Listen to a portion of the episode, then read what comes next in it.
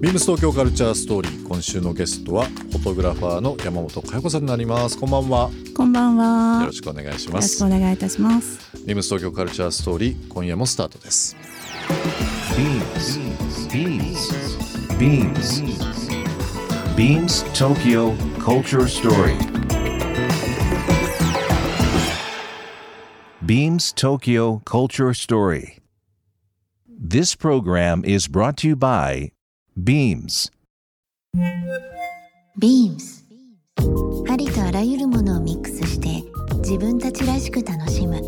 それぞれの時代を生きる若者たちが形作る東京のカルチャー。Beams 東京カルチャーストーリー。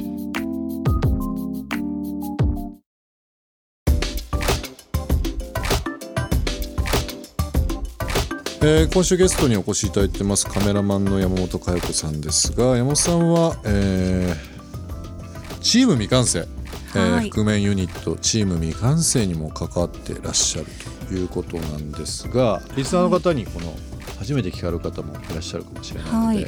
この独特なネーミング チーム未完成ねちょっと教えてもらっていいですか、ちょっとよくわかんないんですけど、うん、えっ、とチーム未完成っていう あのパン食パンに顔が書いてあるお面をかぶった4人組。クリエイター集団ですよね。クリエイターごっこ集団ごっみたいな。こ集団だ、うん、うん。なんかその覆面覆面でお面をかぶってて、うん。パンの。で大人の女性4人がいろいろわちゃわちゃやっている ユニット。なんかもうそれ自体が未完成ですよね。クリエイターごっこをする集団の、はい。えー女性4人組。はい。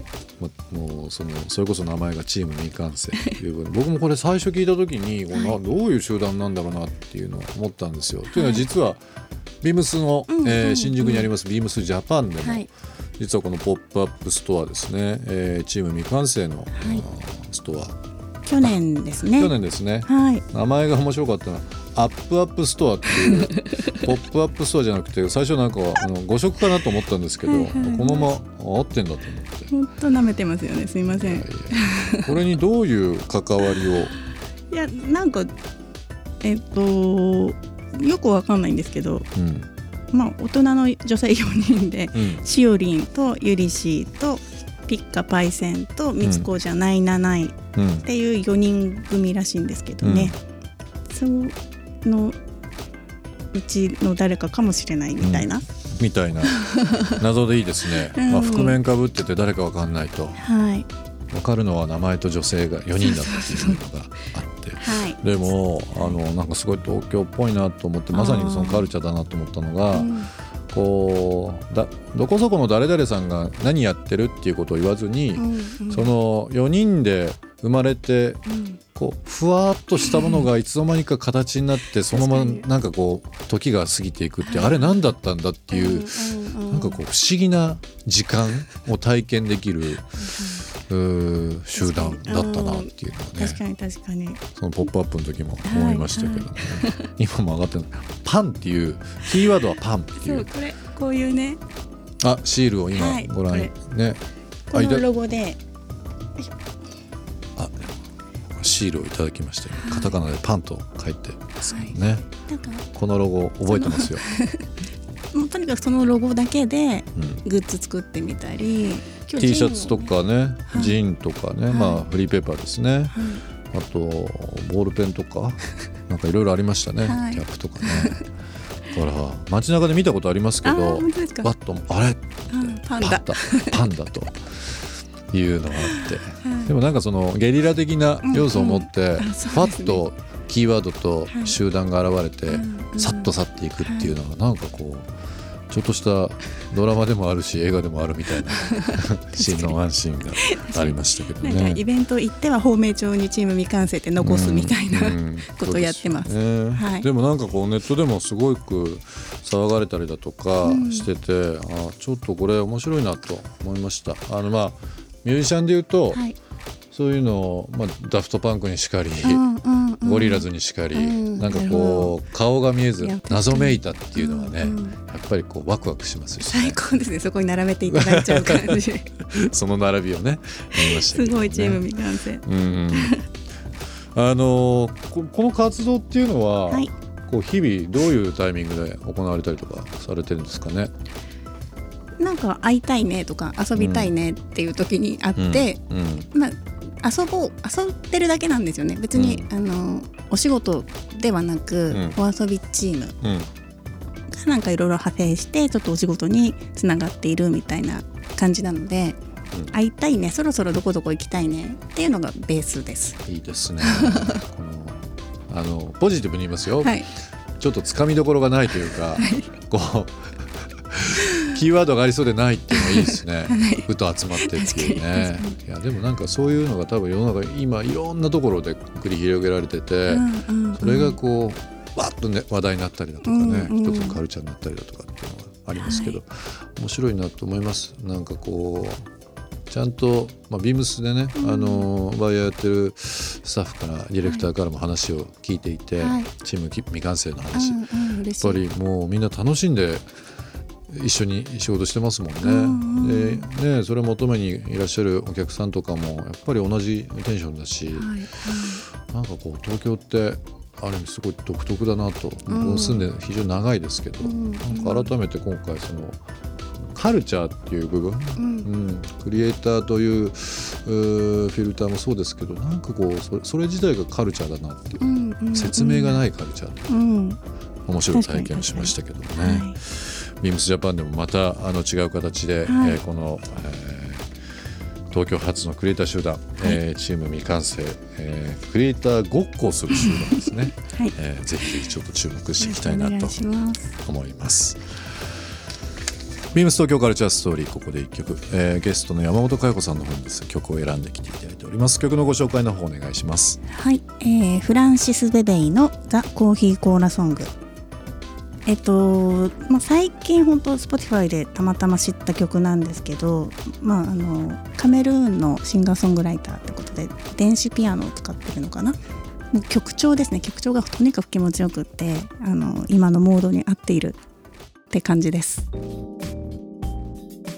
えーっと山本さんに、えー事前にアンケート取らせていただいてですね、はい。まあ、東京で好きな街どこですかっていうふうなことを伺ったりですとかうん。もともとその音楽業界からカメラマンに転身されたことの話、い、ろいろコメントいただいて、えーこのトークさせていただいてますけど僕ねちょっと一個すごい気になるところがうんうん。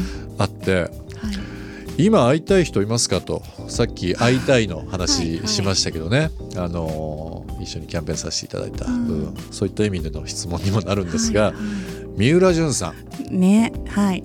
です。三浦淳さんお好きで。大好きですね。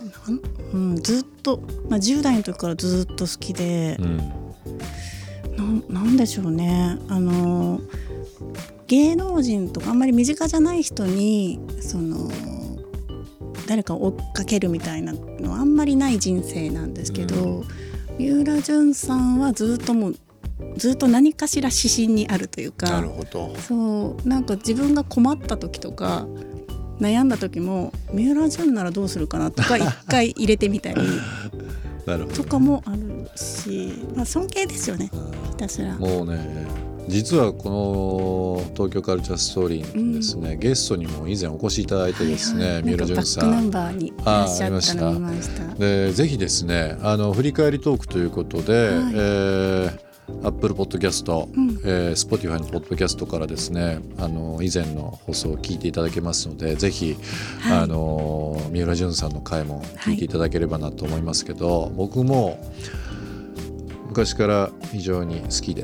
うん。えーめちゃめちゃ話をお互いしてですね、うんうん。もうスタッフの方からもう時間ですと言われたぐらい あのー延々と話をうんされるし僕もしちゃいましたいね。いなあその濃密な濃密時間すごいいいな。な続きはどこでするの？みたいな話になっちゃったんですけどあそうなんだはいはねい。でも本当に三浦淳さんってジャンルが三浦淳っていうジャンルなんでうん。もう何にもあの他にはこう類を見ないっていうかね。うんもういないですからああいう人。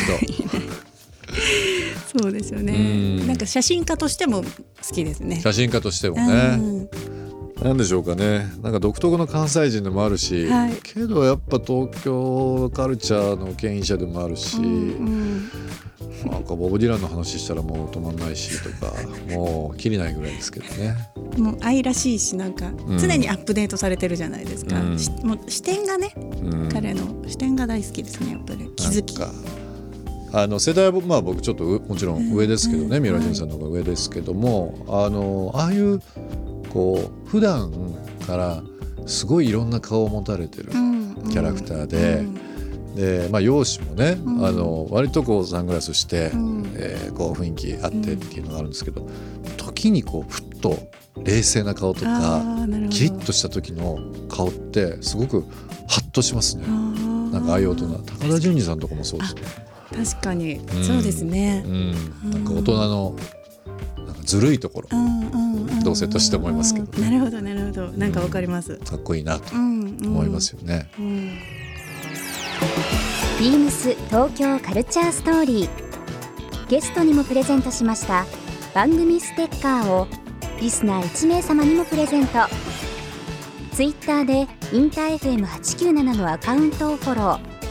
プレゼントツイートをリツイートするだけでご応募できます。また番組への感想は「ハッシュタグビームス897」「ハッシュタグビームス東京カルチャーストーリー」をつけてつぶやいてください。もう一度お聞きになりたい方はラジコラジオクラウドでチェックできます。ビームス東京カルチャーストーリー。明日もお楽しみに。ビームセーフ新宿の久野良太郎です。お店ではビジュアルマーチャンダイジングの業務を担当しており、お客様が商品を見やすく、購入しやすい売り場作りを目指しています。ご来店いただいたお客様に楽しく、気持ちよくお買い物をしていただけるように、一人一人に寄り添ってご提案させていただきますので、皆様ぜひビームセーフ新宿にいらしてください。beams 東京カルチャーストーリー